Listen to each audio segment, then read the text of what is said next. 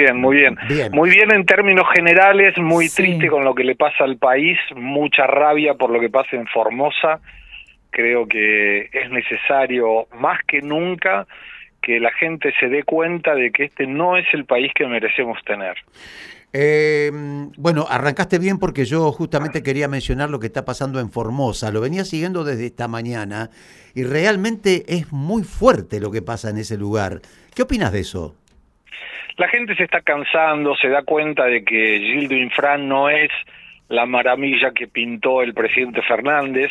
No es posible que alguien sea elogiado por un presidente cuando no consigue durante tantos años salir de la pobreza, al contrario, donde además encierra a los formoseños, donde no ha permitido que muchos formoseños ingresen a la ciudad. Y bueno, la demostración de esto, de lo que ocurrió hoy por la voluntad del gobierno de regresar a fase 1 o fase 0 o a la reclusión, eh, es claro y bueno, esto cuidado que el, caso Formosa puede no ser el único y estos son avisos al gobierno nacional que debe ponerse las pilas. Pero cuando vos tenés al presidente que elogia a Gildin Frank, que dice que sindicalistas como Moyano son ejemplos, ya te da la pauta de la incoherencia con la cual manejan el país y bueno, los resultados están a la vista. Eh, Gustavo, eh, te, veía los otros días en, en las redes, los otros días, creo que fue ayer, eh, creo que andabas en el centro, corregime por favor, y que tiene que ver con lo que pasa permanentemente en la capital federal. Digo yo, el tipo que va a laburar, ¿no? Que, que, que, que, realmente tiene sus compromisos, que es incluso el que aporta a este gobierno, este, se encuentra con una serie de problemas. Por ejemplo, algo que está muy de moda y que es el hecho de cerrar y sitiar el centro de Buenos Aires por la, bueno, la cantidad de reclamos, que esto, que el otro que hay siempre. ¿Cómo estás viendo eso? Porque creo que te vi los otros días, estabas en una fila o en una cola de autos ahí en Buenos Aires, ¿puede ser? Ayer, sí, fue ayer en la, en la calle San Martín, a dos cuadras de la, de la avenida Corrientes, el tránsito se paró, pero se paró y por 40 minutos la gente se bajó de los autos, comenzó a conversar, o sea, era una especie de red social en vivo, donde no había otro remedio que, que quedarse parado, porque había un montón de gente cruzando por corrientes, eh, gente que pedía aumento del salario mínimo. Lo curioso es que la gran parte de esa gente no trabaja, porque si estuviera trabajando a esa hora hay que trabajar, no hay que cortar la calle. Mm. Y por otro lado, eh, invadiendo el respeto a la Constitución, porque el artículo 14 lo dice con claridad, el derecho de ir y venir se garantiza por la Constitución, y yo no tuve ese derecho mantenido, yo ayer no pude ir y no pude venir, no pude trabajar, si había alguien en la fila junto conmigo, más adelante o más atrás, que estaba dispuesto a invertir, seguro no lo va a hacer porque dijo esto, si yo tengo que no llego a una reunión, imagínate lo que va a hacer producir.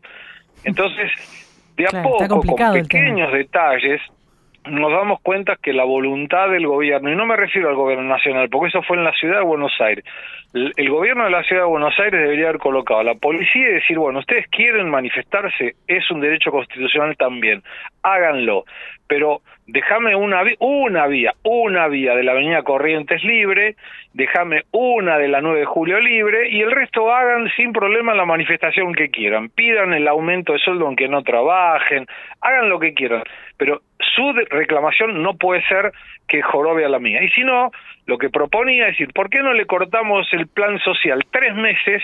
Hagamos un piquete a donde se pague el plan social tres meses. Ahí van a darse cuenta lo que molesto que es que alguien te corte el derecho de algo. Mm, bravo. Mi nombre es Mariela Gustavo. Buenas tardes. ¿Cómo estás? ¿Qué tal? Muy bien. Te escucho un poquito lejos. ¿Un poquito lejos? Sí. Bueno, ¿ahí cómo me escuchás? Un poco mejor, pero dale, con, buena voluntad conseguimos. No, por supuesto, por supuesto. Eh, te voy a preguntar esto, te escucho eh, duras críticas al gobierno, por eso te quiero preguntar, ¿qué le reconoces a este gobierno? ¿Qué, ¿Qué hizo bien Alberto Fernández hasta ahora según Gustavo Segre?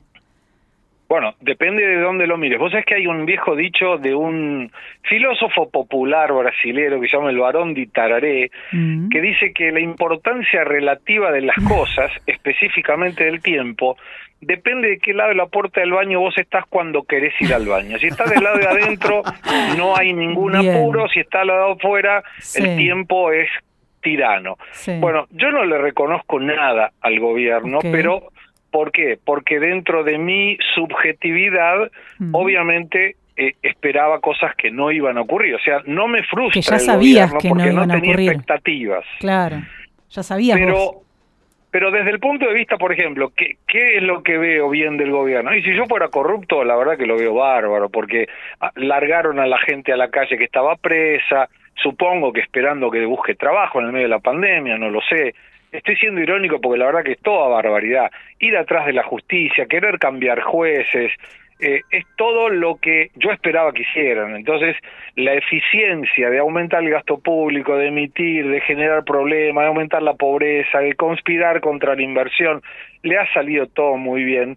Y yo espero que la gente que lo votó, y sé que mucha gente lo votó porque lo otro parecía que iba a ser peor, eh, se, se dé cuenta de que no hay asado gratis que no hay trabajo si no hay esfuerzo y que no debería haber planes sin contrapartida porque no se sale de la pobreza dando y regalando plata o sacándole a uno para darle al otro para que duerma o para que te haga una manifestación. Si yo recibiera un plan, agradezco, me quedo quieto, busco empleo para seguir el plan y no molesto. Esta gente recibe plan y molesta. Entonces eso conspira contra la gente y dice, pará, yo no pude ayer trabajar, y, y en realidad, aparte de mi trabajo, le va a esta gente que no me deja trabajar. E, es una barbaridad, es como si alguien te pone un árbol adelante del garage de la casa y es el mismo que te podría vender el auto para que lo pongas adentro del garage. Es decir, pero vos estás conspirando contra tu negocio. Bueno, esto es lo mismo. Eh, ¿Escuchaste mm, el discurso del presidente los otros días en la apertura?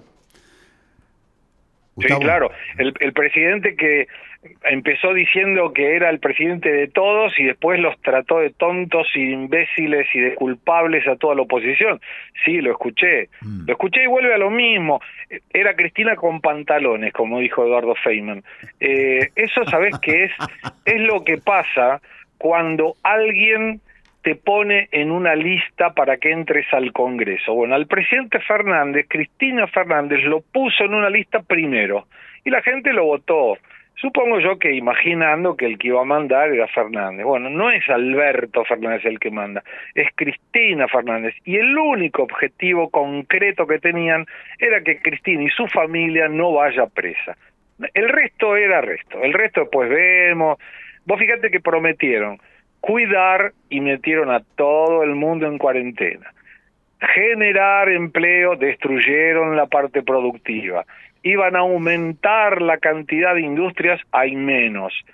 Todo lo que generaban era cosas que no ocurrieron. Y los verbos que utilizan a partir del momento que empiezan a ser gobierno, el año pasado, a fin del año anterior, 2019, es improvisar, vacunar a los amigos, destruir las cuestiones productivas, y, eso yo creo que la gente se está dando cuenta. Eh, ¿Cómo ves todo esto, esto que tiene que ver, porque te he escuchado hablar de lo que tiene que ver con la economía, etcétera, etcétera? ¿Estarás enterado de lo que pasó aquí cerca de nuestro pueblo, en, acá en, el, en, nuestra ciudad, el pueblo de Pérez Millán, con eh, el cierre de una fábrica? Este, donde aparentemente han quedado mil personas afuera. Es una locura, un pueblo que es un pueblo chico, Ayer hubo grandes manifestaciones en el lugar, yo esperaba conectarme en un rato con alguien del lugar, y que tiene que ver con esto de que el dueño de esto se cansó, se cansó. Se cansó por un montón de cosas. Primero por algunos, algunos temas con, los gremios y luego por eh, este ahogo de, eh, digamos, de carga de parte del gobierno en lo que tiene que ver con los impuestos y demás. ¿Cómo ves el futuro de todo esto este, en adelante? Si no cambia, lo veo muy mal. Y te, voy a dar un ejemplo de un video que estoy armando que todavía no lo, no lo terminamos. Un empresario está trabajando, revisando documentos, viendo qué es lo que tiene que pagar, analizando los flujos de caja y demás. Se le sienta alguien adelante y le dice, hola, socio. Y cuando el empresario lo mira, dice, no, pará, yo no soy tu socio. ¿Qué aportaste vos a la empresa? No, yo no necesito aportar, yo soy socio, siempre, ganes o pierdas, soy socio. Yo soy el Estado Y cuando vos compras insumos me pagás, cuando vos producís me pagás, cuando contratás me pagás, cuando vendés me pagás, y cuando no vendés también me pagás. Si tenés patrimonio, me pagás. Y ahí viene otra persona y dice, hola socios. dice, no, para otro más, ¿quién sos vos? El sindicalista, porque del sindicato le cobramos a los que están sindicalizados y a los que no. Y ahí después dice, bueno, imaginando que yo le pago a ustedes dos socios, me queda plata, ¿puedo mandar la plata exterior? Y el Estado dice, no. Pero además, entonces, ¿para qué voy a tener rentabilidad? Para que yo te la saque después y la distribuya con los que quieren dormir hasta las dos de la tarde. Bueno, eso es Argentina. Eso es lo que hay que cambiar, una ley laboral que sea propicia para que la gente contrate, una ley sindical donde el aporte sindical sea voluntario, no obligatorio. Imagínate una empresa donde vos te aseguras todos los meses que la gente te compre solamente a vos, pero no, no necesitas ser bueno, si te tienen que comprar igual. Bueno, eso es Argentina, eso es lo que tenemos que cambiar. Si no nos damos cuenta que es necesario cambiar eso, Argentina cada día va a retroceder un poquitito hasta que mi lema, con el cual yo termino todos los videos, no va a servir ni para nada. Aún estamos a tiempo. Bueno, cada vez estamos menos a tiempo, mm. pero aún estamos a tiempo. Eh, eh, Gustavo, ¿sirven de algo las marchas realmente? Porque yo creo que las cosas se arreglan, me parece a mí, no se arreglan con los votos. Pero sirven tanto las marchas, porque vos, fíjate, las marchas es una cosa eh, que se hacen las marchas y que, bueno, eh, pasan las marchas y, al otro día es todo igual, es decir, no pasa absolutamente nada. Realmente, Gustavo, ¿las marchas sirven de algo? Yo creo que sí, eh, creo que sirven las marchas. No sirve cuando vos tenés marchas todo el tiempo, porque la gente se cansa de ir a la marcha, y eso da la sensación de que va perdiendo fuerza y el gobierno se siente creciendo ante la falta de gente en las marchas. Yo creo que la marcha tiene un efecto si es una marcha y, va mucha gente y hace presión y punto. Si hay muchas marcas y va, marchas y van cayendo la cantidad de gente, termina saturando a la gente que va y termina por no tener ningún efecto. Y por otro lado, marchas, por ejemplo, como la que el día de hoy hubo en, en Formosa, sirven porque ahí te demuestra que el gobierno está nervioso, preocupado y agresivo hubo mucha gente que fue detenida, gente que fue agredida. Bueno, eso te muestra el nerviosismo del poder.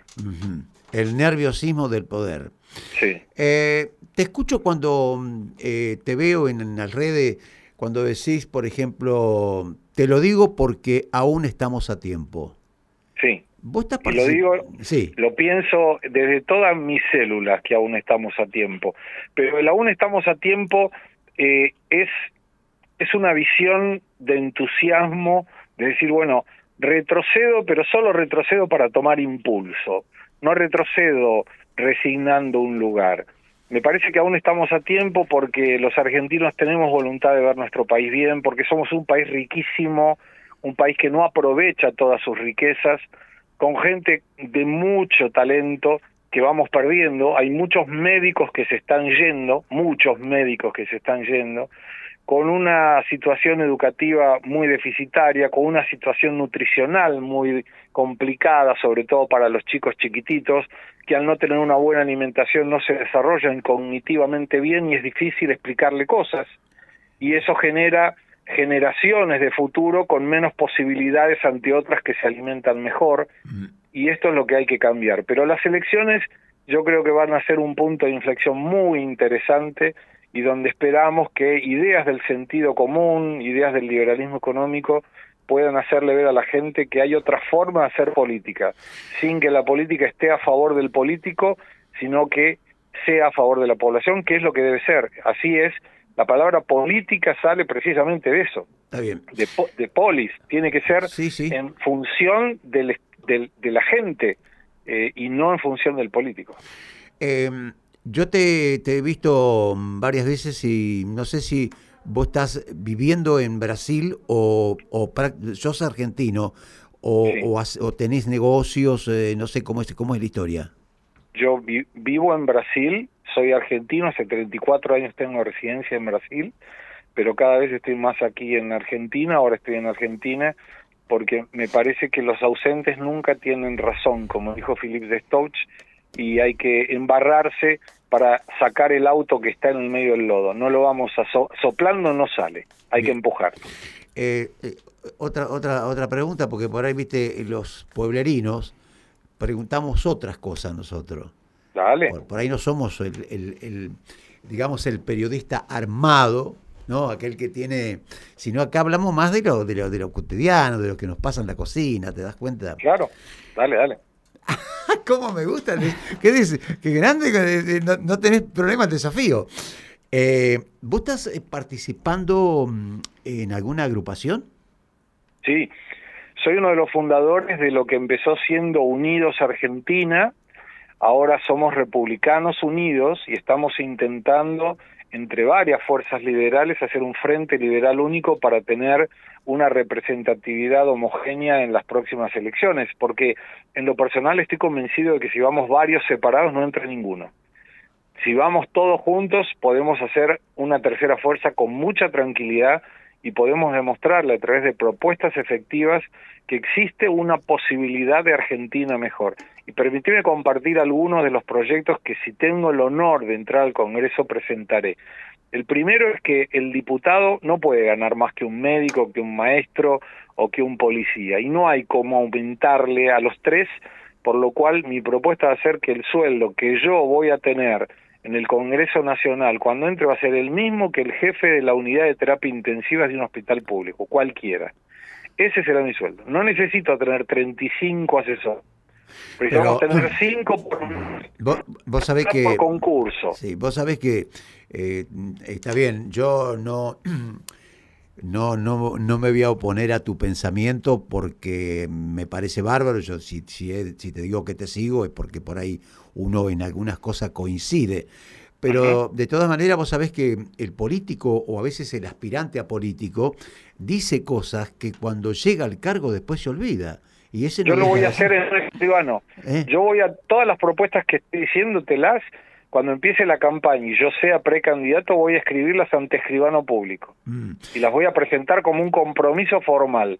El tener cinco asesores que entren por concurso, inclusive a mí no me interesa si es hitlerista, es socialista, es comunista. Lo que fuere. Si sirve su talento para el país, yo mm. lo quiero juntos. Y Vos sabés que hay, hay, hay, una, hay una, un refrán que no es refrán, ¿no?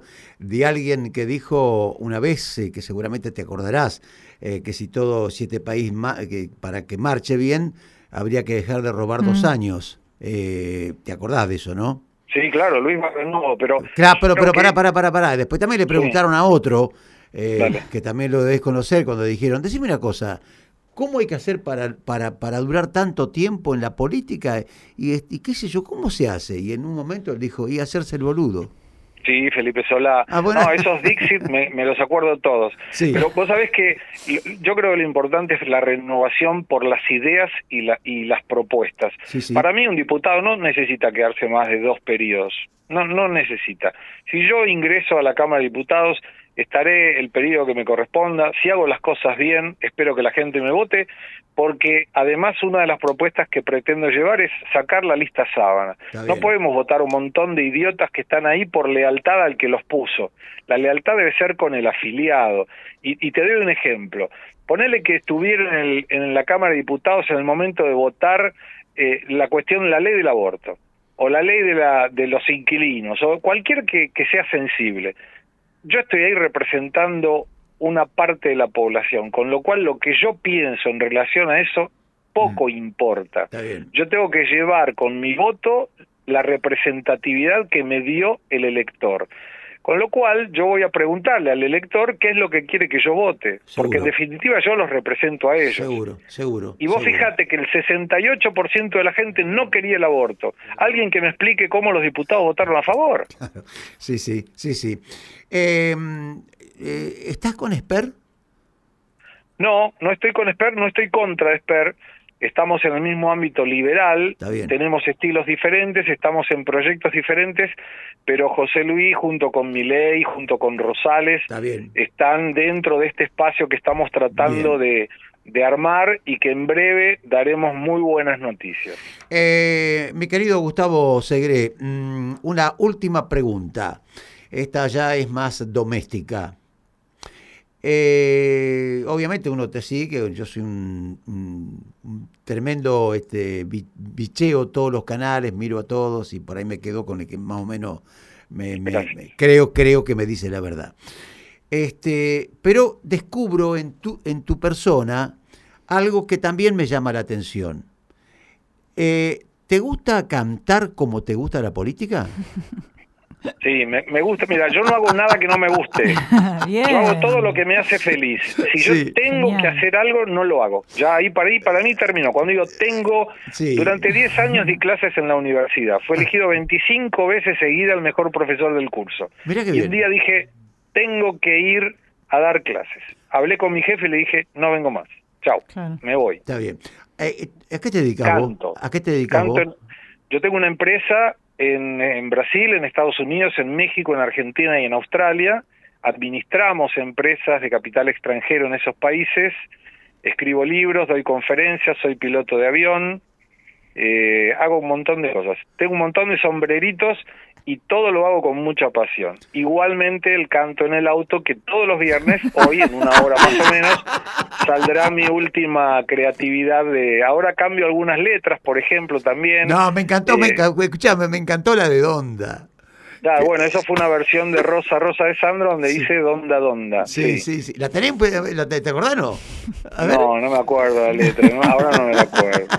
Pero tuve oportunidad de cantar con Julia Senko. La semana pasada canté una música inédita de Chico Novarro que él me autorizó a hacer. Así que digamos que soy un entusiasta ah. de la vida y hago todo lo que me hace feliz. Y me hará muy feliz ayudar a Argentina a que esté mejor. Me, doy cuenta, vos sabés que Mariela, que, quien me acompaña, es rockera y le encanta cantar, canta también, ella tiene un guitarrista que la acompaña y se anima a hacer algunos shows. Así que te está escuchando y se, mata de risa. Hagamos un dúo, Gustavo. Entonces vamos a cantar con Mariela en Varadero, por supuesto. Sí, por supuesto, por supuesto. Lo vamos a preparar.